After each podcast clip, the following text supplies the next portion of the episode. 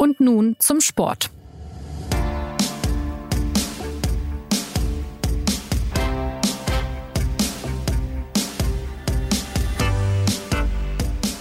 Herzlich willkommen zum Sportpodcast der Süddeutschen Zeitung. Mein Name ist Christopher Geratz und für unsere neue Folge habe ich mit Biathletin Franziska Preuß gesprochen. Darüber etwa, inwiefern die Corona-Krise Wintersportlerinnen betrifft, über ihre bisherige Karriere und über die Auswirkungen des Klimawandels im Biathlon.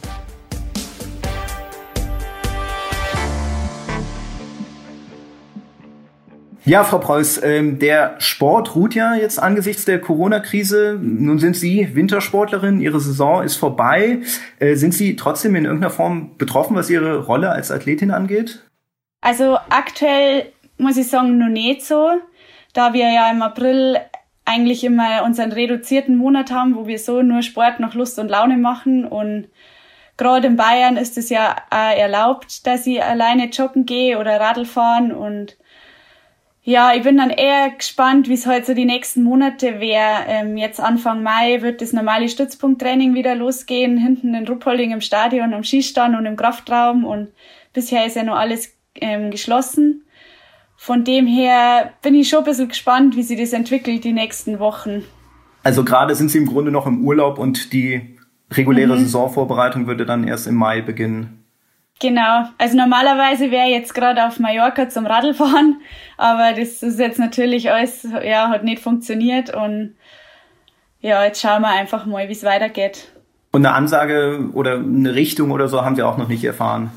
Nur, dass eben äh, hinten der Skistand und der Kraftraum nur geschlossen ist und wir würden jetzt normal mit dem Stützpunkttraining am 11. Mai anfangen und davor haben wir jetzt sowieso nur selbstständig Training auf dem Plan und das ist so, ja, noch gut zu handeln und im Endeffekt, wir sind ja Einzelsportler, die können ja genauso gut alleine Skirollertraining machen oder joggen gehen oder auf den Berg gehen alleine und ähm, es wird dann eher halt interessant, wenn es um die Schießeinheiten gehen, weil die Schießhalle ist ja auch noch geschlossen und ja, aber noch bin ich, dadurch, dass nur April ist, eher entspannt. Wie sieht denn eigentlich äh, so eine Saisonvorbereitung dann im Biathlon aus? Also Sie haben gesagt, es geht Mitte Mai los und also was, was steht denn dann normalerweise an? Genau, also ja, Anfang Mai startet man so selbstständig mit dem Training, um einfach wieder einen Kreislauf so in Schwung zu bringen und dass die erste Stützpunktwochentrainingswoche nicht ganz so tödlich ist. Ähm, ja, dann äh, fangt man da mit der Gruppe an, meistens halt Vormittag und Nachmittag gleich Einheiten und äh, ja, da tut man im Endeffekt viel Ausdauerstunden trainieren und auch noch Schießen ist noch nicht gekoppelt mit dem, mit dem Laufen, sondern man schießt erst, macht das Grundlagentraining am Schießstand und dann fängt man erst mit der Ausdauereinheit an.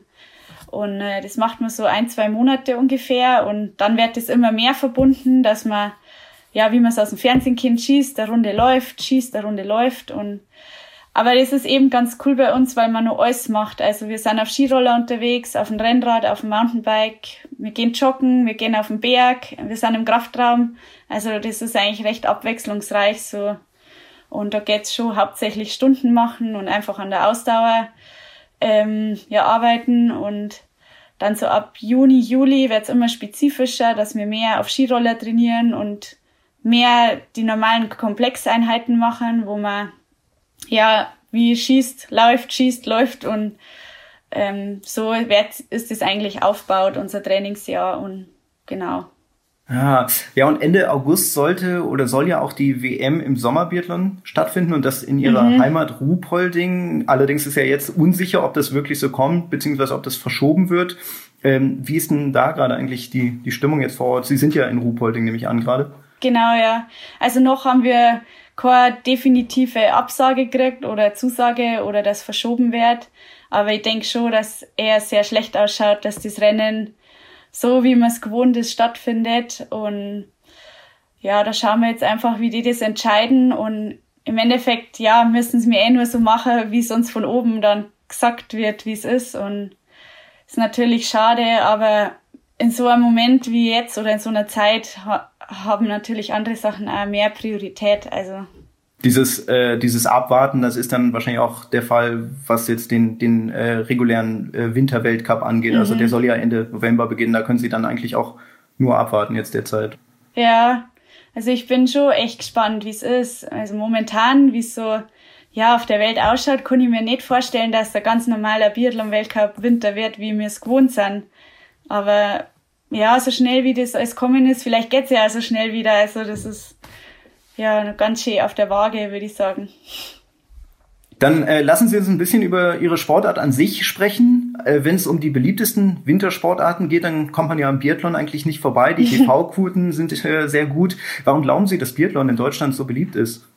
Also ich glaube, dass oder weil es eben so extrem spannend ist. Ähm, das geht mir, mir selber ja auch noch so, wenn ich im Startbereich bin und eine von unserem Team, wie die Denise zum Beispiel, wenn die mal mit einer Nummer eins startet, da bin ich genauso aufgeregt und gespannt, oh, was macht sie jetzt am Skistand? Und man, wenn mir das als Sportler nur so geht, der das tagtäglich macht, dann denke ich, ja, dass das einfach das der, der größte Grund ist, warum Biathlon so beliebt ist, weil es eben so spannend ist, wegen Schießen und Laufen und man kann, oder es passiert halt so schnell mal irgendwie ein Wechsel in einem Rennen durch den Skistand und dieses, der dieses Unterschied Unberechenbare durchs Schießen. Genau, ja.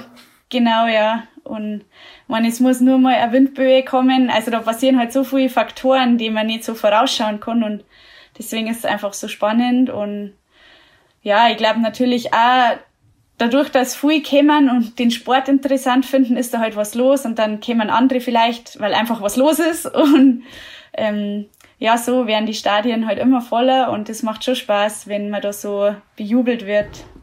Sie selbst, habe ich gelesen, waren ja zunächst Leichtathletin und sind dann mit 14 äh, oder 15 in Biathlon äh, mhm. Trainingscamp gegangen. Ist das ein typischer Karriereweg, dass man in dem Alter auch anfängt? Na, eigentlich nicht. Also ich bin jetzt schon die Einzige, eigentlich, die so weiß, die so kompletter Quereinsteiger war wie ich. Ähm, ich habe wirklich mit 15 dann erst Langlaufen auch so richtig gelernt und ich komme aus der Wasserburger Region, da hat es jetzt auch nicht so wirklich viel Schnee im Winter, dass man da mal spuren könnte und man, und man da Langlaufleute vor der Tür hat. Ähm, aber mich hat das eben schon immer fasziniert. Und äh, ich habe schon natürlich eine gute Grundausdauer gehabt. Mein Papa hat ganz viel Sport mit mir gemacht und meine Mama ist auch sehr sportlich und ja, da war es dann schon richtig cool, wie das so klappt hat mit dem Biathlon-Camp von Fritz Fischer und dass der da auch so auf mich aufpasst hat und geschaut hat, dass bei mir alles passt und bin ich schon sehr dankbar und ich hätte es auch nie so gedacht, dass das dann so kommt, dass das im Endeffekt jetzt mein Beruf ist und ja. Und was ist dann schwieriger zu lernen, die Langlauftechnik oder das Schießen? Oh, ich fand da beides schwer. Ähm, Sie, Sie fangen dann auch direkt mit äh, Skating an im, im Langlauf. Also genau. Also das ist klassisch oder so, kommt gar nicht vor, wenn man Biathletin also, werden will. Erstmal habe ich schon nur ja, mir viel Skating-Training gemacht und klassisch war da immer so eine Ergänzungseinheit mal am Nachmittag, aber da habe ich mich schon wirklich nur schwer getan, weil mit klassisch fangen die kleinen Schüler eigentlich an, das zum Lernen und ich habe da ja gar nichts können und es war dann schon eine Herausforderung und gerade in Ruppolding auf der Rollerstrecke, da sind die Abfahrten ja gar nicht so leicht und wenn du noch nie auf Skiroller gestanden bist, da war das schon schwer. Aber ich wollte das unbedingt und ich glaube, ich habe da schon natürlich auch Talent mitgebracht, weil sonst ja hätte es auch nicht so klappt und Kondition habe ich ja zum Glück gehabt, dann ja, habe ich da relativ schnell Anschluss gefunden und ja, es war halt immer irgendwie Spaß dabei und so eine Leichtigkeit am Anfang und ja, das hat mir da schon sehr in die Karten gespielt. Ich meine, Sie haben ja jetzt schon einige Saisons absolviert in Ihrer Karriere. Wenn Sie so ein bisschen zurückblicken, was waren so Ihre wichtigsten Rennen für Sie persönlich und woran erinnern Sie sich vielleicht auch ein bisschen weniger gern zurück? Also wirklich richtig schön waren damals die Olympischen Jugendspiele in Innsbruck das war schon wirklich eine coole Erfahrung als Jugendlicher, sage ich mal, da so internationale Kontakte mal zum Knüpfen und ja, da waren wir schon irgendwie noch baff von dem Ganzen und hat das auch noch gar nicht so richtig wahrgenommen und woran ich mich auch noch wirklich positiv erinnere, das ist meine erste Biathlon-WM in Kontiolahti. Das war auch richtig schön, so von der ganzen Teamatmosphäre und dass das Männer- und Damen-Team jeweils Staffelgold gewonnen hat, das hat sich schon eingeprägt und ich glaube, so Momente vergisst man nicht so schnell. Und äh, nein, nicht so schön habe ich natürlich auch schon ein paar erlebt. Wie jetzt, ja, Olympia hat immer irgendwie so einen blöden Beigeschmack bei mir und ähm, ja, da hatten mir noch schon ein paar andere Sachen auch einfallen und ja, aber es gehört halt einfach auch dazu und ich habe das jederzeit irgendwie auch sau viel gelernt und ja, hat mich auch weitergebracht, so Rückschläge. Mhm. Ihre äh, Einzelmedaille haben Sie jetzt nicht angesprochen bei der äh, WM 2015? Ähm, ja, doch, war schon auch richtig cool, aber ich fand die Staffelmedaille nochmal irgendwie ein bisschen besonders oder besonderer, weil ja, da war einfach die Teamstimmung richtig gut und aber ja, klar, natürlich war die Einzelmedaille für mich auch richtig cool. Gerade die war, es war mein zweiter Winter im Weltcup und dass das so klappt hat alles und war auch wirklich eine coole Erfahrung. Oder der Weltcup-Sieg Sieg in Ruppolding letztes Jahr. Das war schon eine Emotion, die so nicht vergessen wäre. Sie hatten, äh, oder ein Thema, das Ihre Karriere in den vergangenen Jahren auch immer mal wieder begleitet hat, äh, waren Infekte, die Sie hatten, ähm, die Sie mhm. zurückgeworfen haben. Sie hatten, Sie haben zum Beispiel die WM 2017 wegen einer Grippe verpasst. Äh, jetzt haben Sie in dieser Saison Ihr bestes Ergebnis im Gesamtweltcup erreicht äh, und bei mhm. der WM nur Top-10-Platzierung, obwohl Sie ja auch äh, rund um den Jahreswechsel mit den Nebenhöhlen zu tun hatten. Ähm, Glauben Sie A, dass Sie äh, die Probleme jetzt überwunden haben und äh, gibt Ihnen das gute Ergebnis dann auch Zuversicht, dass Sie in den kommenden Jahren vielleicht auch noch mehr Weltcupsiege sammeln können als den in Ruhpolding? Also ich habe definitiv das Jahr gesehen, wenn also es war wirklich ein schwerer Vorbereitungssommer für mich. Ich habe ja im Sommer mit der Lunge Probleme gehabt und dann Rückenprobleme und ich bin wirklich früh nach München gefahren, zusätzlich zum normalen Training und war da bei sämtliche Ärzte unterwegs und äh, da ist schon die Regeneration definitiv zu kurz gekommen, aber trotzdem hat mir das jetzt den Winter eigentlich voll gefreut, dass ich gesehen habe, obwohl dass ich so viele Nebenbaustellen gehabt habe, hat es doch relativ gut funktioniert alles und ich habe sehr individuell trainiert dann, weil ich einfach weniger Zeit gehabt habe und ich wollte so effektiv trainieren wie möglich. Und das hat mir schon gezeigt, dass der Weg stimmt und mein Ansatz vom Training. Und jetzt, ja, würde ich natürlich hoffen, dass ich einfach mal gesund durchkomme und das so komplett ohne Nebenschauplätze durchziehen kann. Und ja, dann bin ich definitiv motiviert für mehr und ja, war jetzt aber auch so einfach gut der Winter auch fürs Selbstbewusstsein, dass man sieht, man konnte schon und ist, ja, also die letzten Winter haben schon ein bisschen auf die Psyche geschlagen teilweise, wenn man halt einfach wieder so zurückgeschmissen wird und gerade dieser Winter nach der Grippe, wo ich die Hochfilzen-WM verpasst habe, da ist schon auch so vom Mentalen viel kaputt gegangen, weil man da einfach so zweifelt und man so Angst hat, dass man wieder in diese Situation kommt, dass man nichts mehr machen kann und ähm, ja, das habe ich mir jetzt so Jahr für Jahr wieder aufgebaut, dieses Vertrauen in uns selber, in den Körper, dass der das schon packt und jetzt muss halt nur mal so hundertprozentig noch passen und ja, dann war ich wirklich richtig froh. Sie sind jetzt 26. Was, was haben Sie sich vorgenommen für die kommenden Jahre? Haben Sie, haben Sie Ziele? Oder welche Ziele haben Sie? ja, also ich muss schon sagen, ich würde gerne mit Olympia mal ein bisschen besser abschließen, ne? weil ja, irgendwie, klar, in Pyeongchang bin ich Vierte geworden, das war auch richtig gut, aber ja, dann war die Staffel wieder nicht so gut und ich dachte einfach gern mal eine Olympiade erleben, wo ich mir nachher denke, ja, jetzt hat mal alles so hundertprozentig zusammenpasst und das steht schon noch offen bei mir, so dieser Kampf mit Olympia und. Also eine Olympiamedaille wollen Sie gewinnen.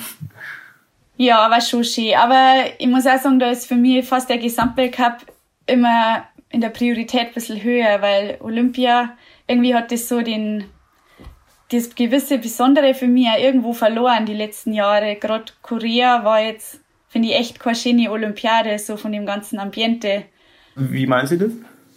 Also wir haben da nicht so schön gewohnt, muss man sagen. Also diese Wohnblocks, wo wir untergebracht waren, die waren ja, glaube ich, schon verkauft. Und dann war da innen alles mit Plastikfolie ausgelegt und die Wände mit so Plastik zugeklebt, dass wir da ja nichts kaputt machen und da hat man sich jetzt wirklich nicht wohlgefühlt. Ähm, äh, ja, dann äh, dieses Essenszelt war jetzt auch nicht besonders. Wir sind echt mit Daunenjacken und Mützen teilweise beim Essen gesetzt, weil es einfach nur kalt war da drin und im Endeffekt, wir waren da drei Wochen und ich habe nicht einmal unser Dorf verlassen oder irgendeine andere Sportart angeschaut. Also wir haben da echt so gar nichts mitgekriegt von diesem olympischen Flair, wo immer alle oder wo ich als Kind gedacht habe, das ist so was Besonderes. Und ähm, ja, also die Rennen, also da muss ich echt sagen, da ist der Heimweltcup wirklich richtig cool im Vergleich, weil da wird man bejubelt, da sind Zuschauer, da ist eine Stimmung und das hat da halt schon gefehlt.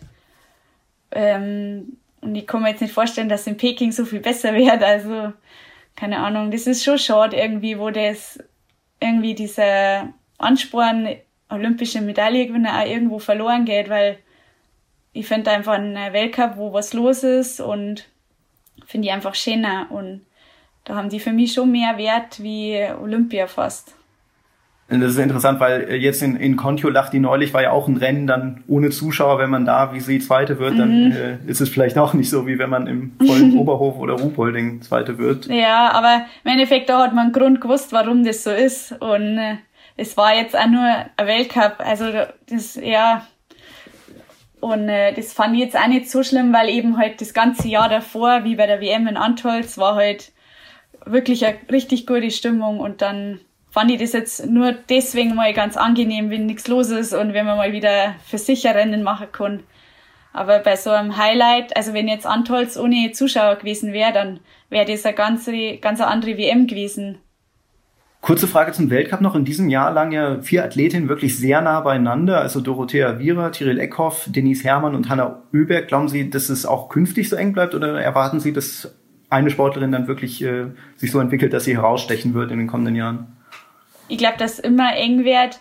Bin jetzt doch schon seit 2013 im Weltcup und da merkt man schon, dass von Jahr zu Jahr immer enger wird und immer mehr Nationen auch in den Bereich kommen, wo vorher schon fünf Athletinnen waren. Oder vorher war ich mit zwei Fällen 15. Jetzt bin ich auf einmal 35. weil halt einfach in dem Bereich viele andere noch mit reinkommen meistens war es so, dass immer wieder neue auch noch dazu kommen, die da vorne mitmischen und ich hoffe nicht, also mein Ziel ist auch, dass ich da vorne mit, mit mitmischen kann und ich glaube auch die Marte Reuseland schätze ich auch extrem stark wieder ein. Die hätte da dieses Jahr auch eine Rolle mitgespielt, wenn die einfach alle Rennen gelaufen wäre, aber die hat ihr Ziel klar zur WM gesetzt und hat da vorher schon ein bisschen pausiert. Und wenn die ihr Ding einfach so durchzieht, dann ist die da auch noch mit vorne dabei und dann wird's noch enger alles. Abschließend noch ein anderes Thema. Die äh, globale Erwärmung spielt ja im Wintersport äh, auch zunehmend eine Rolle. Ähm, wie sehr belastet Sie das Thema auch mit Blick jetzt auf die Zukunft Ihres Sports? Mm, es war schon ein Thema. Also gerade wir Sportler merken das schon, dass wir oft an einem Weltcup-Ort kommen und die Strecke einfach erstmal richtig schlecht nur ist und gerade dieses Jahr haben wir es wirklich oft gehabt, dass schlechte Bedingungen waren und dass da das normale Training einen Tag vor dem ersten Wettkampf gar nicht wirklich möglich ist, weil die Strecke nur gesperrt ist und man nur durch Pfützen läuft und man so gar nicht mal einen Schritt schnell laufen kann, weil, es von, vom Schnee her gar nicht geht. Und das war dieses Jahr schon echt auffällig.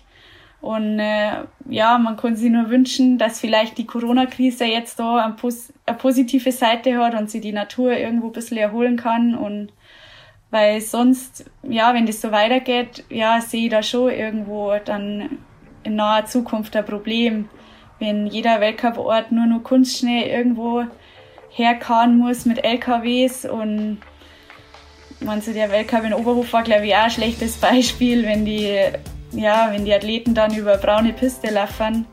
Ja, ist schon schade, wenn es kostet ja alles viel mehr und dann muss man schauen, wie rentiert sich das irgendwann noch und ja, ist schon irgendwo ein Thema natürlich bei uns. Franziska Preuß, vielen Dank für das Gespräch. Und liebe Zuhörerinnen und Zuhörer, wenn Sie Fragen, Anregungen, Kritik haben, melden Sie sich gern unter podcast.sz.de. Bis zum nächsten Mal.